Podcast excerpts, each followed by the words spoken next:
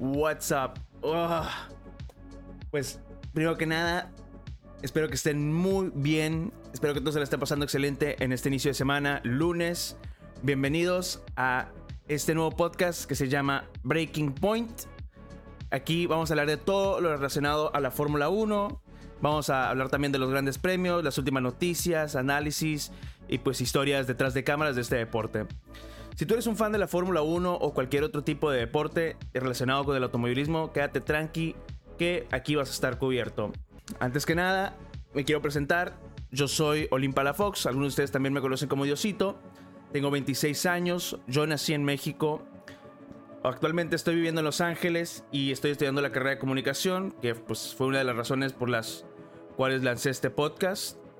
Y también porque amo este deporte y trato de practicarlo lo más que puedo cuando tengo el tiempo, ¿no?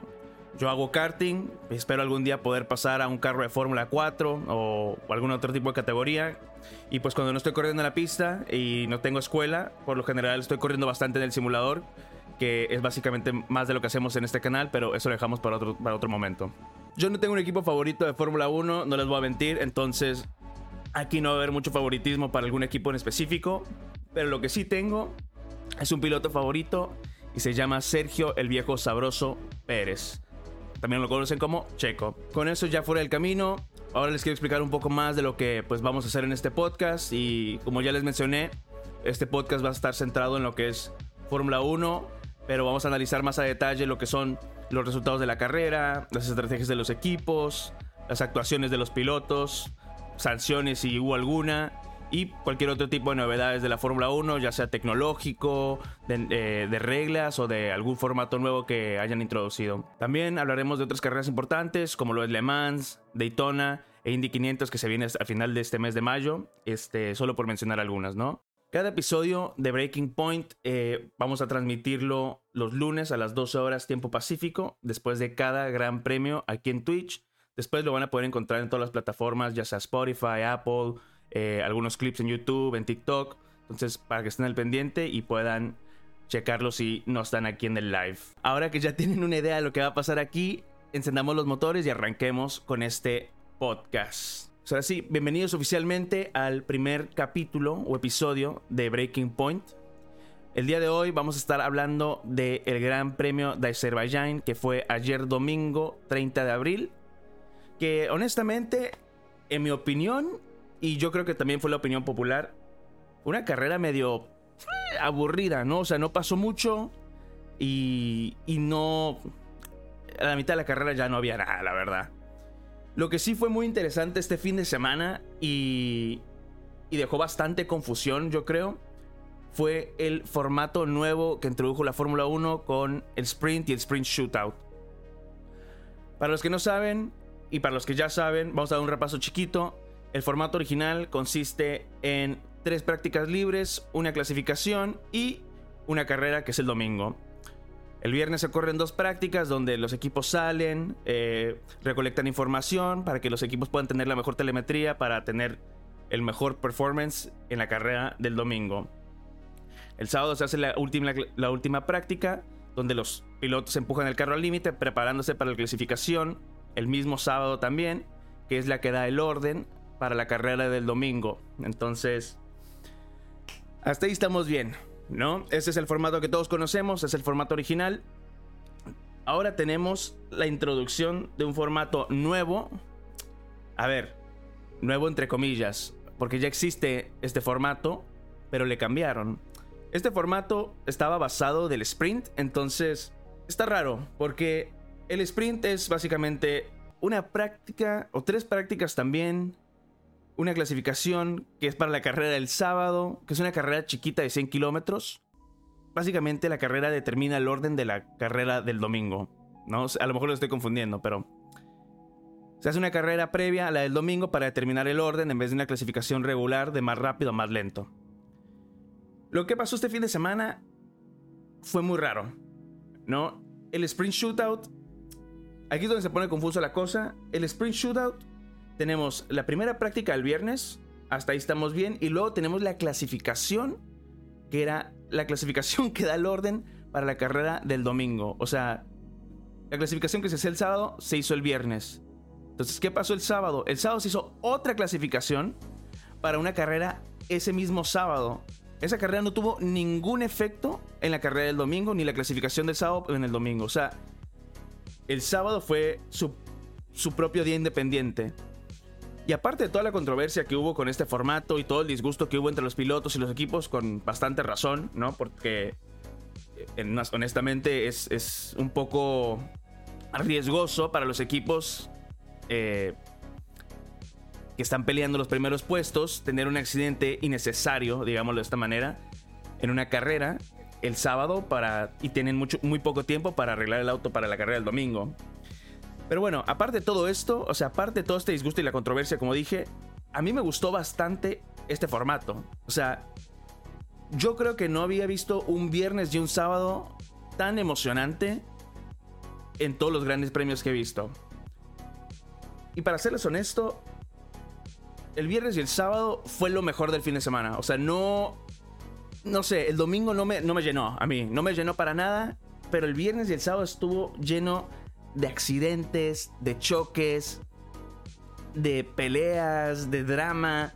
O sea, todo por lo que. Todas las razones por las que vemos este deporte, o sea, porque nos llena, ¿no? Somos. A veces yo soy un poco chismoso, la verdad, les voy a decir. Yo estoy aquí para el chisme, estoy aquí para el drama. Claro que me encanta la velocidad, me encanta las peleas, me encanta correr. Pero el drama que se vive adentro de este deporte, porque todas las. Todos los stakes son muy altos. O sea, todo estás peleando por milésimas de segundo, ¿no? Y, todo es muchísima plata la que hay en este deporte, pero muchísima. Pero bueno, el viernes tuvimos la primera práctica, como les mencioné. Tuvimos a los Mercedes de Russell y Hamilton quejándose primero, empezando la sesión de los frenos y del grip. Que el grip fue un tema de, de toda la semana. Honestamente fue... Todos los pilotos estuvieron teniendo problemas con grip. Y hubo bastantes accidentes, no sé si acosenados por el grip, entre comillas, pero eso lo vamos a hablar ahorita más adelante. Y también tuvimos a Yuki Tsunoda, que tuvo un fin de semana... Mm, empezó mal y lo terminó bien. Vamos a decir eso. En, Free Practice, en la primera práctica, eh, tuvo un choque en lo que fue, eh, creo que en la vuelta 15, pero no en la vuelta 15. En turn 15, ¿no? Le pega la llanta trasera y literalmente arrastra su auto hasta los pits. Después de eso tuvimos al auto de Gasly prendido en llamas. Básicamente lo que le pasó a Russell en Australia fue lo que le pasó a Gasly. No sé si fue por el mismo... No, no fue por el mismo... Eh, por la misma razón, básicamente lo que le pasó a Gasly. Les voy a explicar rapidito tuvo un líquido hidráulico, que es un componente caliente muy... Es un, sí, un componente caliente líquido que es altamente flamable. Entonces, tienes cosas ahí en el auto que son tan a full, están hirviendo. Entonces, el líquido hizo contacto con alguno de los otros componentes y se encendió en llamas, resultando que hubieran red flag, ¿no? En, en el primer viernes de práctica. Eh, también, ¿qué tuvimos? Tuvimos a los DRS, a los DRS, Tuvimos a los Aston Martin con problemas de DRS tanto el viernes como el sábado. Entonces había ahí un poquito de, problemas en Aston Martin con, con el auto. No al parecer lo arreglaron para el domingo porque no volvieron a tener problemas. Básicamente el DRS no estaba funcionando para Alonso el viernes y más adelante no estaba funcionando para Stroll tampoco. Después de eso tuvimos un quali que para mí, aquí es donde empieza lo bueno. Aquí es donde el fin de semana se empieza a poner un poco interesante y a mí me dio, a ver, falsas esperanzas para una carrera el domingo. ¿Por qué? Porque hubieron tantos, como de vuelta, chicos, hubo tantos accidentes el viernes en quali, tanto en sábado, en la quali del sprint, como en el sprint. Entonces, no dejaron de pasar cosas, fue una locura.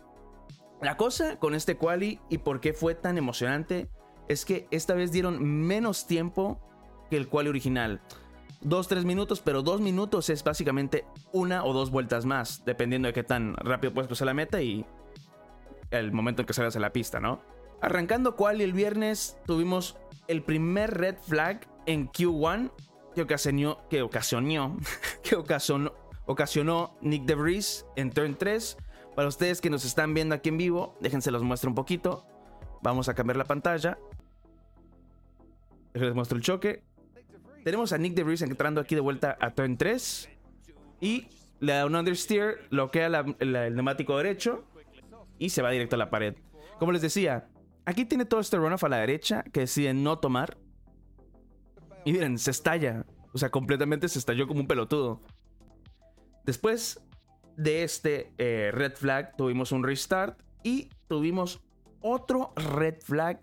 O sea, para que entiendan, así como lo que fue Australia, fue quali y sprint en Baku, ¿no? Tuvimos el segundo red flag que lo ocasionó Gasly cuando chocó contra el muro eh, y le pegó todo, creo que le fue la parte trasera eh, del auto. Creo que por aquí también tengo el clip. Entonces, déjense los muestro. Para ustedes que nos están viendo aquí en vivo. Y para los que no, los que están escuchando en formato audio, vamos a estar streameando este podcast todos los lunes en Twitch, donde pueden ustedes también estar aquí viendo los clips conmigo. El contexto de esto también es impresionante porque Gasly, como había mencionado, prendió en llamas el auto, traer el auto de vuelta a los ingenieros. Todavía los ingenieros del, de Ocon, o sea, el compañero de Gasly, le ayudaron los ingenieros de Gasly a reparar el auto para que estuviera listo para Quali. Y que Gasly salga a Quali a hacer lo que hizo, puta, se querían matar los ingenieros. O sea, por eso la reacción del ingeniero que se toca la cabeza. Y ese es uno de los ingenieros que mostraron en el clip la imagen de los ingenieros en el garage de Alpine era para matarte. O sea, era, ¿sabes? Llegas al, pit y te disculpas con cada uno. Pero ese fue uno de los problemas que tuvo Gasly. Creo que fue, si no recuerdo mal, el último problema que tuvo en el fin de semana. Puedo estar equivocado, lo vamos a ver un poquito más adelante. Después de esto tuvimos a Sainz entrando a la primera curva. Justo también después fue justo al momento en el que Gasly chocó, si no recuerdo mal, y Sainz pierde todo el auto y, y da un trompo, ¿no? O sea, da un 360. ¿Vieron cómo dio vuelta y estuvo, no sé, a qué, 5 pulgadas del, de la pared? O sea, si Sainz hubiera pegado contra el muro, ahí se acaba. Se rompe la suspensión trasera y otro... Bueno, no, es más, no otro red flag porque Gasly acababa de, de hacer su red flag, pero... Era... Hasta ahorita, en lo que va del podcast, ya vimos dos red flags, tres DNFs, un auto en llamas, problemas, este, problemas de DRS con los Aston Martins, o sea, viernes, el viernes estuvo, esto nomás es el puro viernes, esto es solamente lo que fue viernes y ya, honestamente, había un montón de cosas pasando y este, yo no, o sea, yo estaba pegadísimo, estaba pegadísimo. Esto fue a las 3 de la mañana y yo estoy aquí pendiente viendo todas las 3 de la mañana sin una pizca de sueño, porque estuvo muy bueno. Terminamos lo que fue Quali el viernes, ¿no? Tuvimos a Leclerc en primero, a Max en segundo y a Checo en tercero. Y ahora pasamos al día sábado. ¿Qué pasó el sábado? Tuvimos también un montón de red flags, ¿no? Tuvimos a Logan Sargent que chocó otra vez. Tuvimos un montón de, de pilotos que tuvieron problemas con, con este, el turn 15, si, si les soy honesto. O sea, hubo bastantes accidentes o casi accidentes en lo que fue el turn 15, que es la curva donde vas de bajada. Que les pongo el clip aquí para que puedan verlo mejor. Es que se hace mierda. ¡Pum! Eso que escucharon fue a Logan Sargent diciendo, oigan, los Ferraris estaban a la mitad de la pista sí y no. Esa fue la controversia del choque de Logan Sargent, que adelante tenía a los Ferraris en su, en su, no sé, en su outlap o en su inlap, pero básicamente era, no era una vuelta rápida. Entonces, si no, si no mal recuerdo, era Sainz el que estaba delante de él y Sainz se recorre. Es más, pasa por encima del Apex, o por, más bien, más pegado a la izquierda del Apex, dejándole a Logan bastante tiempo. Lo que pasó viendo la repetición, en el clip no, no se puede ver porque no estamos en el onboard, es que Logan venía, vio los Ferraris, ¿no? Vio los Ferraris y yo creo que en su mente automáticamente dijo, me están estorbando, me están estorbando. Y en vez de enfocarse en ver el apex y ver el exit de la curva, se enfocó más en estar viendo los Ferraris. Y ¡pum! Está ya contra el muro. En el onboard se ve que está en el apex y no está ni volteando a ver la salida. Tú estás en el apex, ¿no? Para ustedes que me están viendo, les estoy dando una demostración este, visual de lo que es estar viendo el apex. Estás sentado, el apex está a tu izquierda, estás viendo el apex. Él viene aquí en el apex viendo todavía hacia la izquierda en vez de estar viendo hacia la derecha a donde vas a poner el auto cuando salgas del Apex. Cuando choca, voltea a ver dónde está, se da cuenta que está en el muro y empieza básicamente a, a seguir andando, pa, pa, pa, pa, ¿no? Con todo hecho mierda. La suspensión se hizo pito y pues ocasionó un red flag faltando 25 segundos de la sesión. Básicamente ocasionando que Gasly, De Vries, Sunoda, Bottas y Show, que todos, o sea, todos sus pilotos mencionados, los cinco últimos pilotos se quedaron afuera de Q2 sin posibilidad de tratar de, mejorar la posición en la que estaban. O sea, les arruinó la sesión. Les arruinó a los cinco la sesión. ¿No? Y cuando lo, más... No, no solamente... ¿Sí fueron cinco? Sí, a los cinco. Y al que más le. Yo creo que el que más le afectó y al que más le tuvo que haber dolido fue a Sunoda. Porque Sunoda estaba. No sé. Estaba a nada. Estaba a dos, dos, tres segundos de la meta. En cuanto pasa eso, sale red flag y no le cuentan la vuelta. Entonces Sunoda se quedó fuera de la Q2. Eso estuvo medio. A ver, estas cosas pasan, ¿no? Estas cosas están a la vuelta de la esquina, especialmente en un circuito callejero, hay... Cuando tú corres en un circuito callejero tienes que esperar lo peor. Red flags, choques, este, tensión. O sea, están tan al límite, tienen que estar tan pegados a la pared para poder sacar el mejor tiempo posible. No es, no es una pista donde los muros están a 200, 300 metros de las curvas. Están... Los muros están en el límite de la pista. O sea, no, no tienes. Tienes muy poquito margen de error, tanto como Mónaco, como Singapur, Baku y Jeddah. Jeddah, creo que son los cuatro circuitos callejeros, si no me equivoco. Podría estarme equivocando. Otra carrera que va a ser agregada al calendario es Vietnam, que es básicamente un poquito parecido. Es un circuito, no sé si callejero, pero las, las, las barreras o los, o los límites de, de la pista también están muy cerrados. Miami, Miami es otro. El, Gran Premio el siguiente fin de semana es, entre comillas, un circuito callejero. Pero es un circuito donde las barreras también están muy angostas, la pista es muy angosta y hay muy poquito margen de error.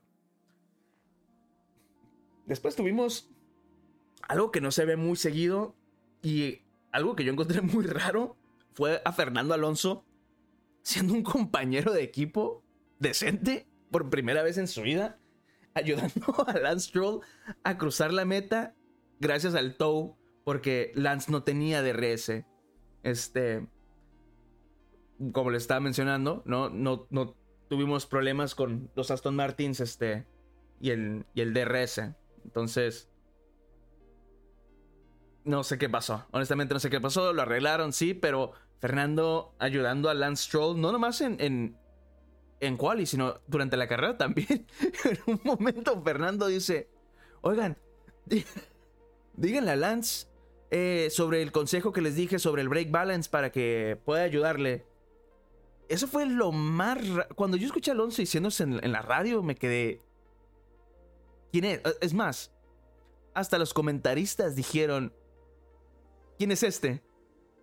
¿Este quién es? Este no puede ser Alonso. Es una cosa rarísima ver a Alonso preocupándose, especialmente por su compañero de equipo, diciéndole a los ingenieros que le digan a Lance, oye, Fernando te recomienda que hagas esto, que esto, esto y esto, porque le está ayudando. O sea, y no fue nada más una vez, fueron como dos, tres veces. Lance también en un momento le dice, no sé si Fernando está regresando el favor, pero al principio Lance le dijo a los ingenieros, oigan, díganle a Fernando que no lo voy a atacar. Los dos estamos jugando el mismo juego, o sea, básicamente los dos estaban tratando de hacer lo mismo, quedarse en el slipstream los dos para poder ir un poco más adelante, ¿no? Y al toque, creo que la vuelta de eso, o dos, eh, Fernando sale en la radio diciendo de que, hey, el tip que les dije a ustedes sobre el break balance a Lance, a lo mejor le puede ayudar un poco. Como, yo creo que hasta los ingenieros se quedaron como, están interfiriendo contra, con, las frecuencias de, de, la radio, están, no sé, fue muy raro para mí, ¿no? Eso fue como que una de las cosas más raras que vi. Y este, y nada, ¿no? Gracias a eso, gracias al todo de Fernando, por pasó Lance, ¿no? También tuvimos a Priastri. ¿Qué pasó? Ah, Lance dejó fuera a Piastri de McLaren, ¿no?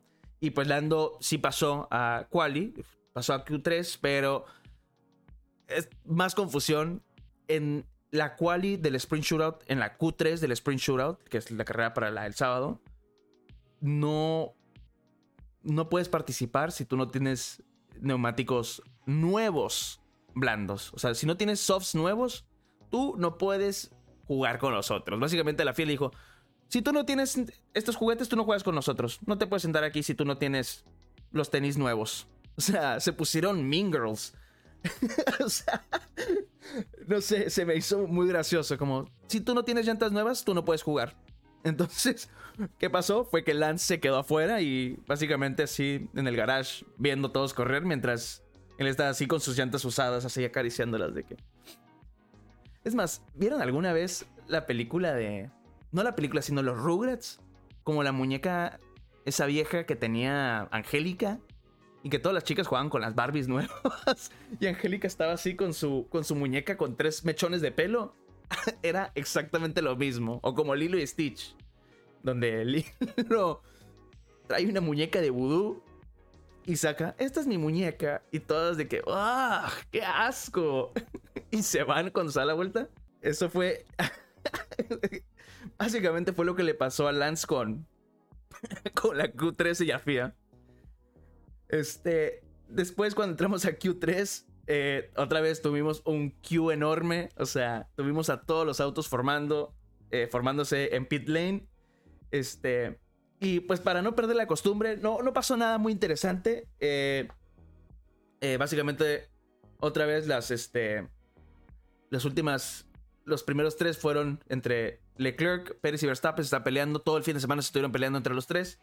Pero lo que estuvo muy gracioso fue que para no perder la costumbre, Leclerc vuelve a chocar en Baku. Esta vez no en el castillo, sino dos, tres vueltas antes del castillo que les muestro. Esto fue. Yo cuando vi esto dije, no puede ser. Este tipo está maldito. No, no puede ser que, que esté chocando tanto aquí en Baku. Déjenles pongo el clip. Pierde el rear.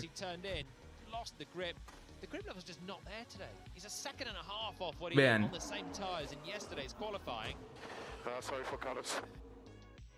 Sorry for Carlos, dice. Y está bien. Honestamente, está bien que se haya disculpado.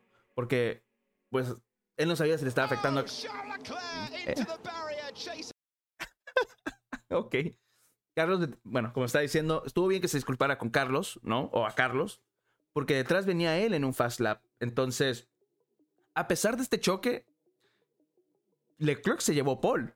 O sea, Leclerc metió la vuelta más rápida de, de, de, la quali del viernes y de la quali del sábado. O sea, y aparte, pues chocó. o sea, otra vez Leclerc choca en Baku. No importa cuándo veas esto, Leclerc está chocando en Baku. Por cuarta vez consecutiva, creo que está chocando en Baku, ¿no? ¿Te equivocado, chat? No sé. Pero básicamente Leclerc no puede salir de los muros en Baku. Entonces tuvimos eh, en los top 3 tuvimos en este mismo orden fue Leclerc, Pérez y Verstappen. Lo que quiero destacar de no tanto del podio, de los, perdón, no de los podios, sino de los top 3 de la clasificación fue ven como para los que no saben les dan un, un obsequio o un premio o algo conmemorativo al que se lleva el primer puesto en las clasificaciones, ya sea una llanta, diciendo, ah, yo metí la vuelta más rápida o alguna otra cosa. Pero esta vez, la FIA les dio una gorra. Y yo les voy a decir la verdad, la gorra está, en mi opinión, está buenísima. Así como cuando ganan, ven que se quitan la gorra al equipo y se pone una gorra que dice Pirelli, que es negra con las letras amarillas y tiene como un arreglo de como la corona que tenía César, el, romano o el griego. Bueno, no importa. Básicamente, esa es la gorra. ¿Qué pasó con esta gorra? Déjense las muestro para ustedes que están aquí en el chat. Esta es la gorra. Es una gorra negra que le básicamente salpicaron pintura verde, azul, roja y blanca. Y las letras de Pirelli no son amarillas, sino están como... Es como un cromo reflectivo. ¿Reflectivo? Que se refleja, reflectivo, sí, sí, sí. Es un cromo. Es un, es un detallado cromo las letras de Pirelli. Y está muy buena. Honestamente a mí me gusta. Yo la vi y dije, uy, qué buena que está. Pero si le soy honesto, después la pensé bien, me sigue gustando. Me sigue gustando bastante.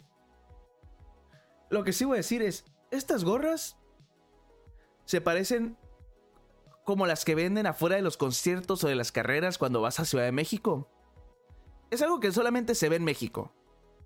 Yo, a ver, no sé, nunca he ido, es la única carrera que he ido a un gran premio en México, pero estoy seguro que en Estados Unidos no existe esto. Estoy seguro que en Europa no existe esto. Es más, estoy seguro que ni en Sudamérica existe esto. Que es básicamente la piratería, ¿no? O sea, a ver, voy a sonar un poquito ignorante. Existe un montón de piratería en Sudamérica, pero lo que hay en México es cualquier tipo de diseño que se le ocurra a la persona que vende piratería, lo vende, como si fuera oficial.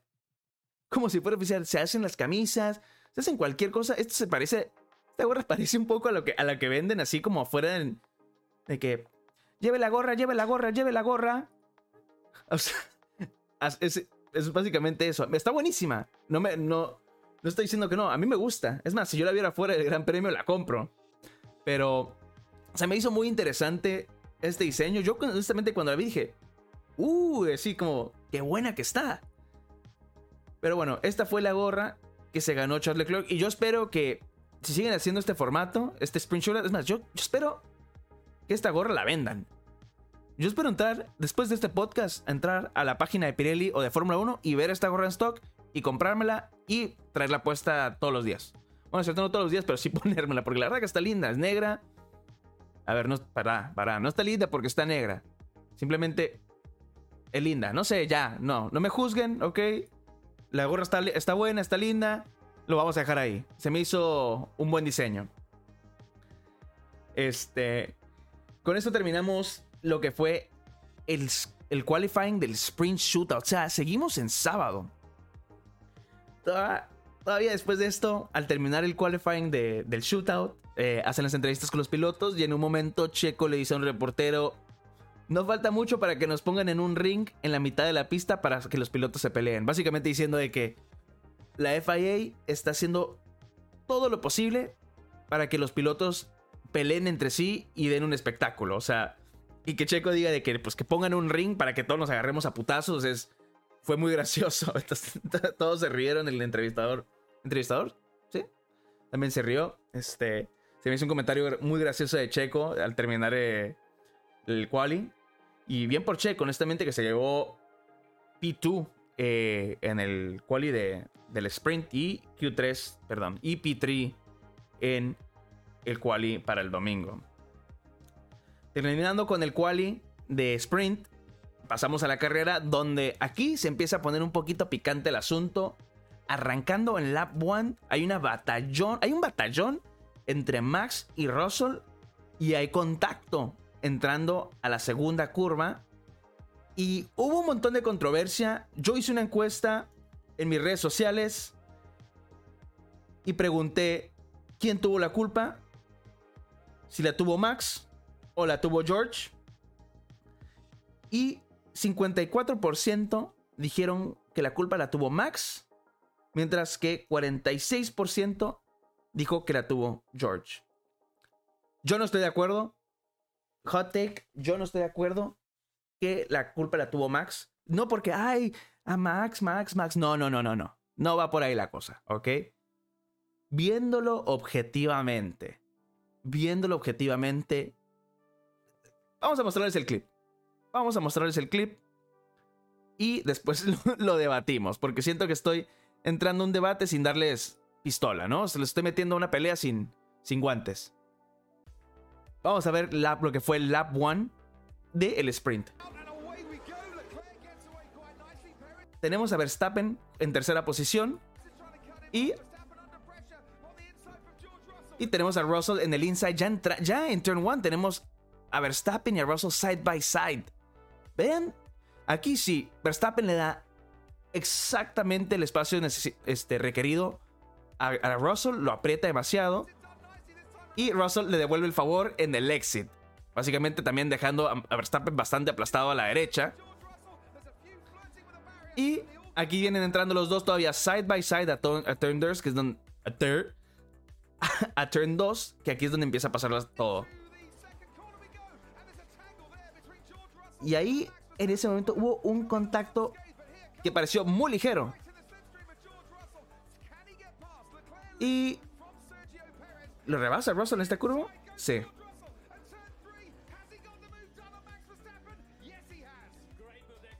Ok la curva que estamos debatiendo es aquí. Ver esto. Aquí es donde voy a hacer mi punto. ¿Y por qué no estoy de acuerdo con, con ustedes? ¿No? Con el 54% que dice que la culpa fue de Max. Aquí, Russell todavía tiene espacio en el Apex. ¿Vieron cómo pasó en turn 1, no? Miren cómo lo pegado que está el Apex. Vean lo pegado que está aquí. Vamos a poner play. Aquí está a pulgadas. Les voy a poner en pantalla completa. Aquí está a pulgadas del Apex. Si seguimos más adelante, aquí también está, se le regresó el favor. Pero acá, en la segunda curva, vean dónde está. Es más, está al límite del Apex. Sin embargo, no está sobre el Apex. No sé si me, si me entienden. Lo que voy es, todavía tiene un poquito de espacio a la izquierda. Y el carro lo tiene apuntando. Vean dónde está apuntando el auto. Los dos están apuntando hacia acá. Y empiezan a girar. Aquí hay un poquito de contacto y ya está. Objetivamente la culpa la tuvo Russell. En mi opinión. Yo lo que sí voy a decir en defensa de Russell es que si hubieran sido al revés los roles, o sea, si Max hubiera estado en el inside, y Russell hubiera estado en el outside, hubiera sido exactamente lo mismo. O sea, yo sé que a Max le tienes que pelear, no importa que no le puedes tener miedo a Max, porque Max, todos conocen a Max por ser un loco de mierda que se tira y no le importa si a Max no le importa si te matas. No le importa, le importa que quedes fuera. O sea, para Max mejor, si quedas fuera mejor, porque hago él espera que básicamente frenes y digas, no, no, no, a Max no le voy a hacer eso porque si no me mato. Y Russell tuvo los huevos y, para decir, me la pelas, manos te van a faltar. ¿Y qué pasó? Hubo un contacto y se calentaron las cosas.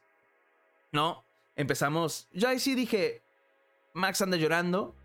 O sea, porque yo creo que Max no lo, ve de esa manera, en el que si fuera él, él hubiera hecho exactamente lo mismo, sino peor, a lo mejor le termina la carrera a Russell. Pero bueno, este, ese es mi, hot take. Después, al final de la carrera, hubo una confrontación entre Max y Russell, eh, donde empiezan a discutir, que estuvo muy buena, pero eso lo vamos a ver un poquito más adelante. Ahorita vamos a seguir con el segundo accidente de su noda del fin de semana, cuando choca contra el muro en el exit de, de la curva número 13. Eso sí se me hizo muy rara. Este. No, no le vi la. O sea, no sé muy bien qué pasó. Pero tuvo que haber tenido un problema mecánico o una falla en el auto porque esa curva es básicamente a fondo. O sea, no, no levantas. Total que Russell pega. Digo, Russell, perdón, perdón, perdón. Su noda pega contra el muro y. Este arrastra el auto básicamente hasta el pit lane sin una llanta trasera, ¿no? Déjenles voy a mostrar el clip. Esto fue para mí una locura y luego lo que pasó después también. today. Whoa! He's had a car failure there. To not, that's a flat out corner that he's that he's just understick clean into the wall. He's the front wing dropped. Dejó la llanta atrás, se fue sin llanta. Y la llanta quedó. para, ustedes que están viendo el video, la llanta queda así, a la mitad de, la, de la pista. Vilmente, ni acostada, queda parada, como. Sí, parada, como si estuvieras así rodando la llanta, así queda, parada a la mitad de la pista. Esto ocasiona, obvio, eh, creo que ocasionó nada más un safety car, ¿no? Entra Sunoda a arreglar el auto, ¿no? A pit lane, pero le cambian el front end, o sea, le cambian el front wing, le ponen otro rin, otra llanta, y lo que pasa, o no le ponen otro rin, perdón, le ponen otra llanta, y lo que pasa es, sale Sunoda con el volante casi a 90 grados hacia la izquierda en línea, en línea recta. Significa que básicamente que rompió el eje, o sea, la suspensión la hizo mierda. Eso, lo más chistoso de esto fue que el mecánico de, de Alpha Tauri se asoma a ver el auto, voltea a ver a los a- o sea, a todos los ingenieros, voltea a ver al equipo y les da el pulgar arriba y dice, sí, sí, todo bien, mándalo, mándalo. y en cuanto sale de pit lane, nomás ve que trae el volante así torcidote. Este, y bueno, les, les vuelven a, tienen que volver a entrar a, a pits para, para otro INF. Pero en vez de, pero en vez de básicamente hacerse al runoff, que esta fue como la controversia de por qué no lo hizo y hasta la fecha no sabemos por qué no lo hizo. En Baku hay bastantes lugares donde hay como un runoff, ¿no? Un- por si no alcanzas la curva, te puedes salir. Entonces, obvio, vas a perder tiempo, te tienes que dar la vuelta y volver a salir a la pista, pero evitas pegar contra los muros. ¿Qué pasa con Sonoda? Que Sonoda decide, voy a manejar el auto directamente hasta pit lane en vez de salirme al runoff y que lo lleve una grúa. ¿Por qué? No sé, pero así lo hizo. No sé, yo siento que hubiera sido un poquito más rápido porque no tienen que llevarlo por la pista, lo llevan por las calles de afuera y se reinicia la carrera inmediatamente después del safety car. Este, entonces ya cuando Sonoda hace pit, queda en DNF y se acabó la carrera de Sonoda. Después tenemos el restart donde Verstappen recuperó la posición, ¿no? Este, que había perdido contra Russell. Y después tenemos a Checo rebasando a Leclerc en la vuelta número 8 con el DRS del Red Bull que está OP, cabrón. Está. Está fuera de este mundo. El- el- lo que es el DRS, lo que hizo este Red Bull este, este- esta temporada con el DRS, honestamente, es una locura. No. No sé qué decirles. Pero bueno, después, cuando Leclerc, perdón, cuando Leclerc, cuando Verstappen rebasa a Russell, eh, tenemos eh, un mensaje del ingeniero de Max, este, diciéndole, ah, bien hecho, y sin contacto también, ¿eh? Así como tirándole un poquito a los de Mercedes, diciéndole como, mira, nosotros los podemos rebasar y no los tenemos que ni tocar. Entonces, después de eso ya se acaba la carrera. Tenemos al top 3, donde Checo queda en primero, Leclerc en segundo y Verstappen en tercero, que es algo que no vemos muy a menudo, pero a mí me dio mucho gusto. Este, al terminar, como es costumbre, los pilotos entran a pit lane y surprise, surprise, Verstappen se topa con Russell, obviamente, y tienen una pequeña discusión en pit lane que se los voy a mostrar aquí. se mikä Esto. Antes de empezar, ahorita que están viendo, esto fue parte del contacto de Russell y Max. Este es, este es el auto de Max. Entonces ven esto. Aquí está. Esta es en la parte este, lateral del- de la izquierda del Red Bull. Hay un hueco. O sea, donde literal puedes meter tu pierna. O toda la mitad de to- todo tu brazo lo puedes meter ahí. Y obvio que esto cuesta bastante performance, ¿no? Esto es. Es algo que honestamente yo diría que es crítico. Es como un daño de que. Es bastante crítico. Esto no debería de. De poder estar corriendo. Yo, si fuera ingeniero. Al parecer no le afectó tanto. Bueno, sí, porque terminó en tercero. Pero sí fue un golpezazo.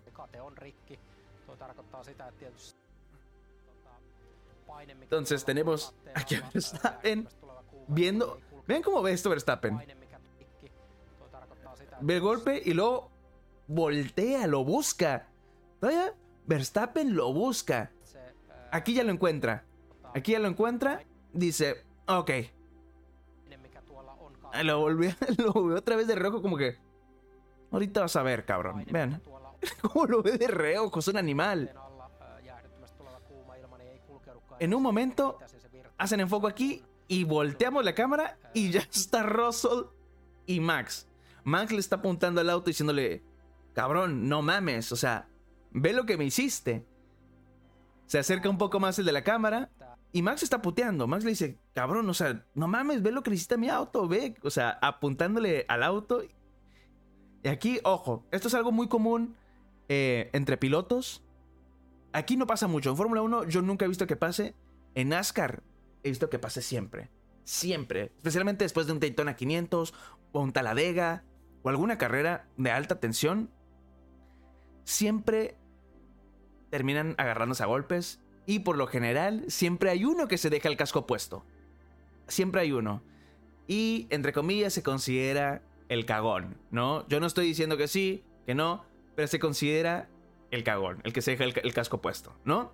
¿Por qué? Porque tú quieres meterle una piña en la cara y le hace pegar al casco. El otro, Max tiene el casco, se sacó el casco. Max se lo sacó, Russell lo sigue trayendo puesto, pero esto es básicamente porque Russell te tiene que ir a pesar después de la carrera con todo el equipo puesto, entonces por eso no se lo saca. Aquí Max lo está puteando y en este momento dejan de hablar los comentaristas y empezamos a escuchar lo que dicen Verstappen y Russell. Vamos a escuchar. Ihan herkimpään kohtaan tullut, mutta katsotaan mitä pojat sanoo.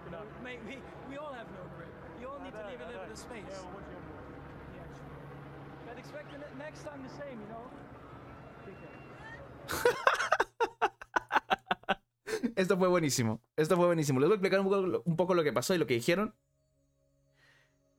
Llega este. Max le dice, básicamente está diciendo, mames, o sea. Y Russell se defiende y dice, bueno, es que la verdad, pues no tenía grip, ¿qué, quieres que haga? Y Verstappen dice, cabrón, nadie tiene grip, o sea, todos estamos batallando con el grip. Y, y Russell le responde, bueno, bueno, ¿qué quieres que haga? Mira tu, mira tu onboard, está diciéndole, mira tu, tu cámara y me dices de quién fue la culpa. Eso, Russell se sigue caminando y Verstappen se queda como con cara de, ¿qué acabas de decir, estúpida? Lo va y lo busca. Le dice, bueno, a la próxima, espera lo mismo de regreso. Pelotudo, dickhead le dice, ¿no? Pelotudo, y se va. Y Russell se sigue, ni lo voltea a ver, ni le da bola. Yo no sé si no lo escuchó, porque trae el casco puesto, pero se fue. Dijo, me chupas un huevo, y se fue. Y aquí empezó toda una controversia, ¿no? Este, las entrevistas de Max y las entrevistas de Russell, todos diciendo, bueno, Russell diciendo, sí, no, que... eh, no sé, argumentando su punto, ¿no? Que eh, si fuera él hubiera hecho lo mismo, que tiene razón, ¿no? Y Verstappen diciendo que Russell, este... ¿Qué dijo? Que Russell es bueno para explicar cosas y para hacer este... Para hacer básicamente quilombo. Y este... Nada, fue toda una controversia entre Max y, Russell eh, después de la carrera del sábado. Que dejó un poquito como de tensión y un poquito de incertidumbre entre la relación de ellos. O sea, creo, no sé si no sé, no estoy seguro, no sé si tienen relación. Yo sé que Max hace mucho stream y Russell también, pero creo que Russell se junta más con Leclerc y, y con los que son más chicos, ¿no? Albon, eh, porque son toda la camada de, de chicos que subieron juntos en karting y, y Max, este. Max también, pero como todos sabemos, Max tiene así como que un problemita eh, familiar, como que no lo dejaron ser niño, ¿no? Pero bueno, con eso terminamos eh, lo que fue el sprint. Y pasamos a lo que fue la decepción del fin de semana, la carrera del domingo, ¿no? O sea, esto rapidito, no hubo mucho, eh, como ya mencioné, este... Lo, más destacado de, de la primera vuelta fue Albon, que en un momento mete el carro en una curva con dos al lado, teniendo tres carros eh, side by side. O sea, ven, ven lo que tengo que estar diciendo lo que tengo que estar platicándoles de una carrera pelotuda que no tuvo nada. O sea, Albon metiéndose en una curva three wide fue como que, oh, bueno, se me hace que está interesante porque no, la verdad que no había nada más. Este, Checo tomó P2, este, con el DRS en la 6, en la, en la vuelta 6. Tuvimos lo de Fernando eh, con, con Lance, que Lance le dijo que no iba a atacar. Este. Y, y creo que lo, lo verdad, lo único que pasó. Hubo, dos cosas em, muy destacadas em, de, de esta carrera. Una fue lo que fue em, el red flag de Nick DeVries. Que básicamente otra vez tuvo un understeer. Uy, pensé que había visto algo en la, en la ventana, como alguien viéndome. Y para que, para que tengan contexto, yo vivo en un segundo piso, entonces ahorita volteé y pensé que alguien se estaba asomando por mi ventana. Y yo, ¿qué? Ok, de vuelta al tema, tuvimos a Nick DeVries eh, teniendo un momento, otra vez, poquito antes de Castle, eh, donde tuvo un poco de understeer y se fue directo a la pared, dejándole en un DNF. Nick DeVries tuvo un fin de semana de mierda. Así. Sin más que decir, tuvo un fin de semana de mierda. Y qué bueno, honestamente, qué bueno que se joda Nick DeVries. Porque. No sé si ustedes vieron Drive to Survive, la, última temporada. Pero básicamente lo que dice DeVries y, y la manera en la que ataca innecesariamente a Sunoda diciéndole como. Yo vengo a ser el mejor piloto y sí, sí le gano y. Es como, cabrón. Y Yu- Yuki es un amor, boludo. Yuki es un amor. ¿Vieron la relación que tenía Yuki con Gasly? Por favor. Yuki es un corazón, boludo. Es un. Es un osito. Literalmente es un osito. Yuki es un osito cariñosito. No. Yuki es patrimonio internacional. Tanto de Japón como de todo el mundo entero. O sea, es obvio, eso es internacional. O sea, nacional e internacional, ¿ok? Yuki hay que protegerlo a todas costas. No podemos a ver, yo no voy a permitir que le falten el respeto a Yuki. Es un, es un amor, boludo. Como le decía a Gasly, no, yo no sé por qué se va a, a- Alpine. Y diciéndole, te voy a extrañar mucho, boludo. Era como tan tierno y, y Gasly nomás lo puteaba. O sea, porque Gasly así como que... Como que le afectaba un poquito en su masculinidad. Como que tenía masculinidad frágil Gasly un poquito y no podía mostrar un lado así sensible con, con Yuki. Muy rara vez como que lo mostró, pero... Pero Yuki completamente sí estaba devastado que se le iba a su mejor amigo eh, de Alpha Tauri. Este, bueno, como decía, me da gusto que Nick DeVries le haya ido mal porque se lo merece. Porque no puedes estar faltándole respeto a Yuki. Eso fue una, tuvimos el red flag de Nick DeVries. La segunda, que nos llegó casi casi hasta el final. Yo estaba viendo la carrera con un amigo y honestamente me estaba quedando ya dormido. Estaba... Que me quiero acostar. Me quiero acostar esta carrera de mierda. No pasa nada, no pasa nada. La verdad, lo único que me mantuvo despierto fue que estuve tomando notas, ¿no? Durante toda la carrera. Y, y pelotudeces que veía, las, que se me hacían interesantes, las, las escribía, pero nada, honestamente, lo que tengo es interesante. ¿Por qué? Porque la carrera no fue interesante, no hubo nada. No hubo absolutamente nada. Este. Tuvimos a Ocon que besó el muro en la, en la vuelta 19. ¿no? Tuvimos lo del comentarista donde le tira mierda a Max, que ya lo mencionamos. O sea, nada, no, no, la verdad que no hubo nada. Hubo un momento en pit lane donde eh, Red Bull, eh, cuando entra Checo a pits, saca, Checo entra, le cambia las llantas, sale y viene Leclerc poquito atrás y hace un loco para dejar que Checo salga y entra Ferrari. Eso fue como un pequeño controversia que hubo, pero después de ahí no hubo absolutamente nada. Lo último que pasó y que fue el tema que, en el que se habló todo el fin de semana, o sea, toda la carrera, fue el drama que pasó en pit lane en la última vuelta. Les voy a explicar lo que pasó. Había gente bloqueando, o sea, había gente en pit lane ya, no aficionados, sino gente como periodistas y camarógrafos en pit lane. Les voy a mostrar para ustedes que están aquí en el chat, ¿no? En Twitch. Les voy a mostrar rapidito el video de lo que pasó. Dejen, primero busco el video. Aquí lo tengo. Listo, a ver. Ok, este es el onboard de Ocon. Lo que pasó aquí, para darles un poco de contexto, fue que ni Ocon ni Hulkenberg hicieron pit en toda la carrera y las reglas de la FIA dictan que tú tienes que hacer al menos una parada en pits en toda la carrera. Si no, se arruina tu carrera y no terminaste, ¿no? Alpine dijo, bueno, vamos a entrar. Era la última vuelta del Gran Premio. Y aquí viene Ocon para entrar a pits cuando de repente tenemos esto. Se topa con un montón de gente aquí. Vean toda la gente que había.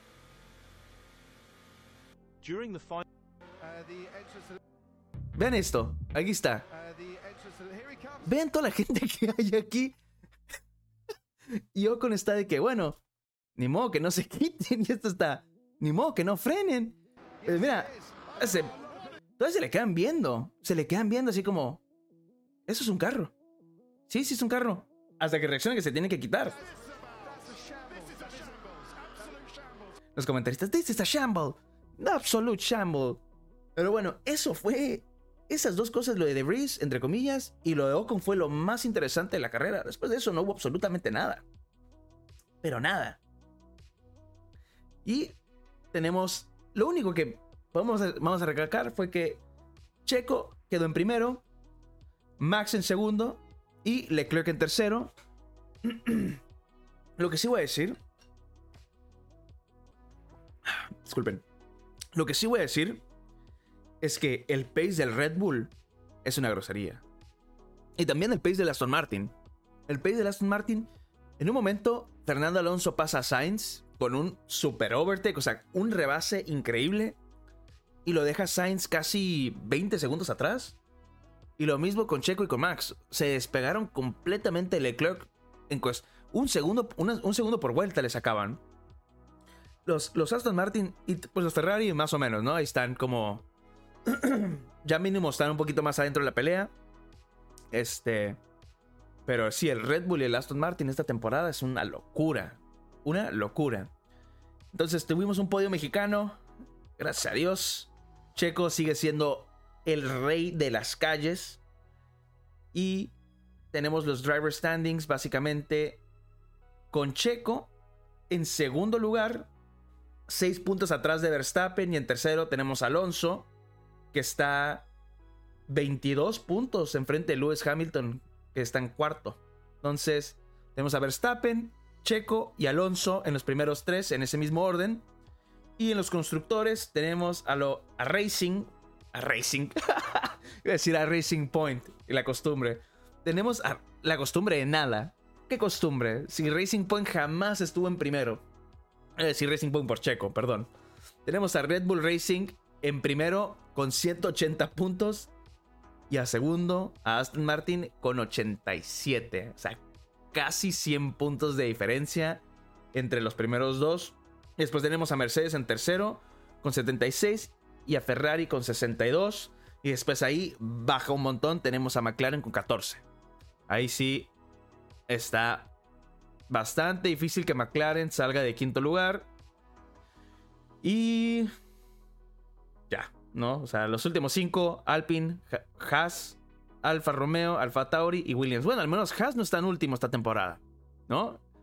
Yo creo que Haas, honestamente, gracias a Hulkenberg y, y a Magnussen, estos dos pilotos, yo que, que honestamente, en mi opinión, son muy buenos. A mí me encantaría seguir viendo a, a Schumacher, a Mick, no al hijo, en, en Fórmula 1, pero yo creo que Fer- eh, Haas, Haas Ferrari, perdón. Haas iba, hizo un error en confiar las últimas dos temporadas a pilotos jóvenes. O sea, vimos la diferencia en lo que es un veterano y un joven, y al parecer este año está dando resultado. ¿Qué más tenemos?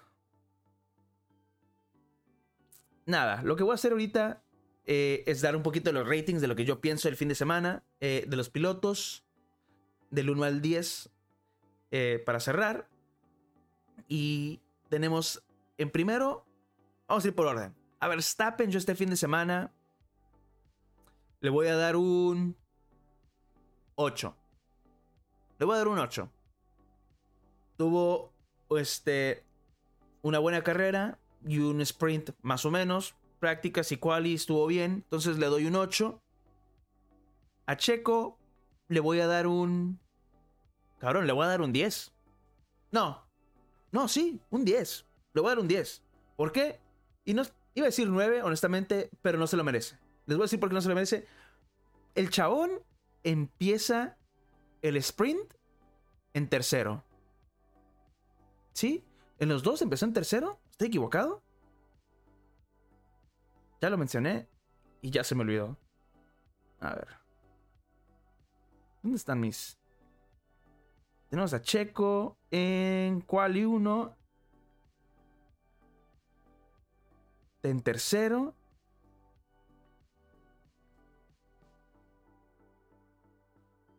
¿Y en Quali de...? Ah, No. Y Leclerc, ok. En Quali del domingo, Checo arrancó en tercero y en segundo. A ver, no me expliqué. El sábado arranca en tercero. Perdón, el sábado arranca en segundo y el domingo arranca en tercero. y en las dos carreras se llevó el primer puesto. Ganó el sprint shootout en primero y ganó la carrera en primero también, obvio.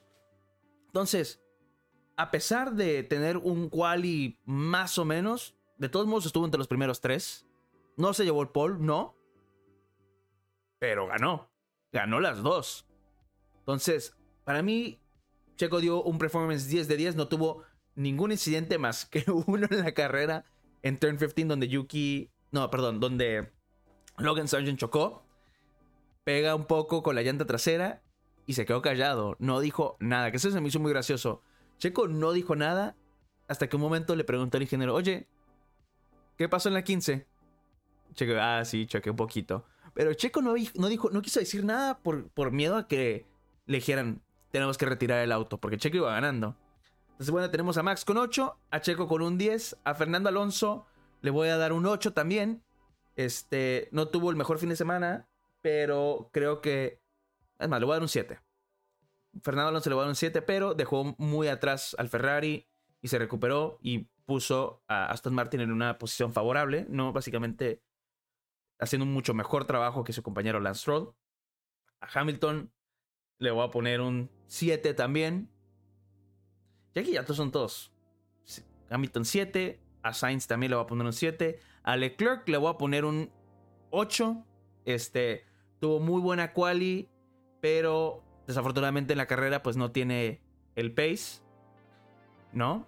Eh, bueno, teniendo en cuenta que el Ferrari no está, no está en, términos de competición con, con este, con el Red Bull, le voy a dar un 9. A Russell le voy a dar un 8. ¿no? Hizo, una, es un muy buen sprint, pero tuvo un quali no muy bueno. A Lance le voy a dar un 5. Eh, no hubo mucho que destacar de Lance. A Lando le voy a dar un 5 también. Eh, Piastri completamente lo. Creo que lo aniquiló en. En este. En la carrera. En un momento creo que lo llegó a pasar. Entonces a, a Lorry le voy a dar un 5. A Hulkenberg. Un 4. no me maten. Esto es, esto es personal. Esto es, en mi opinión, yo le voy a dar un 4 a Hulkenberg.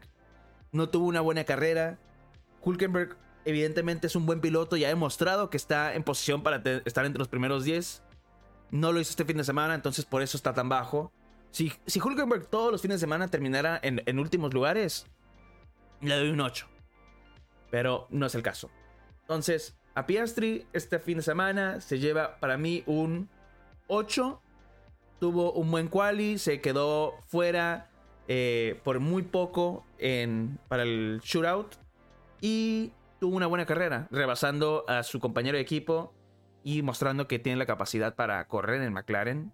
Y metiéndole, como dijo Loris, Piastri me mete más presión que Ricardo. Sí, es cierto, es cierto. A Bottas tuvo una muy mala carrera. Este. Lamentablemente, el Alfa Romeo no está tampoco en, en condiciones de competir a nada. Entonces le voy a dar un 6, un 5. Un 5 le vamos a dar. Porque tampoco no hubo nada que destacar. A Ocon. Ocon creo que, en mi opinión, tuvo un fin de semana bastante bueno. Bastante clean. A comparación de Gasly. Eh, no le fue muy bien en la carrera. ¿No? Tuvo. Fue una muy mala estrategia de parte de Alpine. Y le voy a dar a Ocon un 6. A Gasly. Le voy a dar un 5. Tuvo muy mal fin de semana. A Show le vamos a dar un 5 también. A Sunoda, aquí se pone interesante a Sunoda, yo le voy a dar un 8. Porque a pesar de que tuvo bastantes errores en quali y bastantes errores en, eh, en free practice, el chabón hizo su trabajo y quedó en los puntos y se llevó un buen resultado para el equipo. Entonces, yo le doy un 8 a Sunoda. A Albon le vamos a dar un... Mm, ¿Qué le vamos a dar a Albon? A ver. Ah, no sé, siento que tuvo no, hubo mayor problema con Albon el fin de semana. Entonces también le voy, a, le voy a dar un 7. A Magnussen le vamos a dar también un 7 porque a pesar de los problemas con el auto, terminó en terciavo. No, es la mejor posición del mundo, pero no terminó tan mal. A Logan Sargent le vamos a dar un 6. Tuvo un error muy grosero. No, le voy a dar un 4. A Logan Sargent le voy a dar un 4. Se lo merece. ¿Por qué? Porque iba distraído y no estaba ni, pues, no estaba ni prestando atención en dónde había terminado, o sea, en dónde estaba. Todo por el tema de quali y honestamente también tuvo una carrera muy mediocre, eh, terminando en 16avo. Pero sí, le voy a dar a Logan Sargent un, un, un 4 y a Nick DeVries se va a llevar un 3. Para mí se va a llevar un 3. No hizo absolutamente nada. Todo el fin de semana tuvo problemas. El chabón no, no está viviendo la altura. Tiene cero puntos hasta ahorita en, el, en la tabla. Entonces, no sé. Yo le doy un 3. No hizo nada.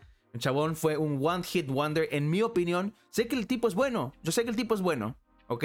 Pero de Fórmula 2 a Fórmula 1 hay bastante diferencia. Y sí, me van a decir. ¿Y qué pasó en Monza? ¿Eh? ¿Qué pasó en Monza? Completamente. Pero ¿y después de Monza qué? ¿Qué pasó después de Monza? Nada. No ha hecho nada el tipo. Entonces, vamos a ver cómo se sigue adaptando. Sé que es su primera temporada, pero también el tipo entró de un día a otro al carro y quedó en los puntos. No, no sé. No sé. Eh, Para mí, Nick DeVries es un misterio. Pero siento que, no sé, a lo mejor venía muy alzado y se topó con la máquina japonesa, el samurai Yuki Tsunoda. Eh, ¿Qué más tenemos? Nada. Vamos a cerrar este podcast. Eh, pero antes de irnos, quiero recordarles que todos los episodios van a ser los lunes, después de los grandes premios, eh, a las 12 horas tiempo pacífico. Me van a poder encontrar aquí en Twitch para verlo ya sea en vivo. Y si no están aquí en vivo, van a poder escucharlo después en un formato de audio o lo van a poder ver eh, en clips por YouTube o en TikTok o en Spotify, eh, también en formato de audio. Entonces, vamos a estarlo publicando por todos lados, o bueno, lo voy a estar publicando por todos lados. Y nada, no, no hay mucho más que decir, no tengo, por decir así, una reflexión sobre el fin de semana. Siento que... Ah, no, sí tengo. Siento que el, fin de, el formato nuevo fue muy bueno y yo espero que ojalá lo sigan implementando y lo sigan eh, empujando. Porque honestamente, hay veces que el viernes y el sábado, el sábado, el viernes a nadie le importa. Voy a ser honesto. Cuando yo fui al Gran Premio, el viernes estaba vacío en el, eh, en el, en el Autódromo de México. Estaba vacío. El sábado estaba lleno. Así, muchísima gente porque a la gente le, le importa la clasificación. Y el domingo, ni se diga. Entonces, me gustó que el viernes lo hayan hecho interesante como para empujarle un poco más la emoción, porque el viernes está, por lo general está muy muerto, ¿no? Es un día como para ir a ver los autos, tomar, tomar, tomar, tomar, tomar, tomar, tomar, tomar, tomar, ver los autos, tomar y ya, ¿no? Platicar con tus amigos y si hay un accidente, decir, wow, un accidente. Yo sé, yo disfruto las prácticas, no, no me, no me malinterpreten, me gusta, me gusta ver todo, pero este fin de semana fue mucho más emocionante el viernes que todos los últimos viernes que he visto. Entonces, nada, con eso quiero que, empujen un poco más el formato este nuevo y, y ver un poquito más de, de acción en los fines de semana de Gran Premio. El próximo fin de semana tenemos lo que es el Gran Premio de Miami, si no estoy equivocado. Vamos a ver, no creo que esté equivocado.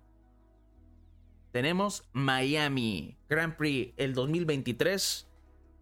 Entonces, este es un circuito en el que ojalá a Checo le vaya bien.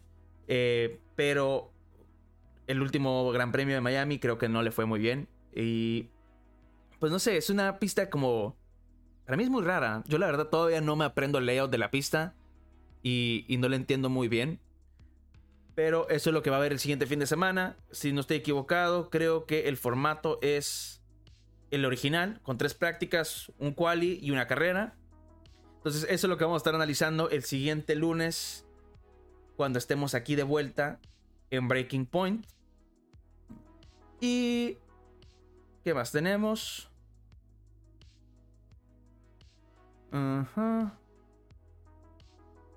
Nada, pues nada, voy a cerrar. Pues primero que nada, les quiero agradecer a todos ustedes por estar aquí eh, en este primer episodio de Breaking Point. Espero que lo hayan disfrutado. Y honestamente estoy muy emocionado por este proyecto nuevo que estoy lanzando. No, este podcast es algo que he querido hacer durante muchísimo, pero muchísimo tiempo.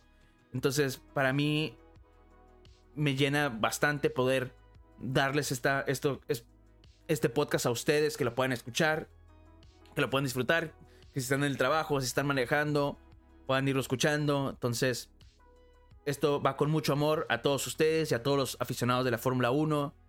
Eh, nada, los quiero mucho. Quiero que sepan eso. Los quiero mucho a todos los que estén escuchando esto. Eh, muchísimas gracias por, por estar conmigo el día de ahora. Eh, nos estamos viendo el siguiente lunes aquí en Twitch.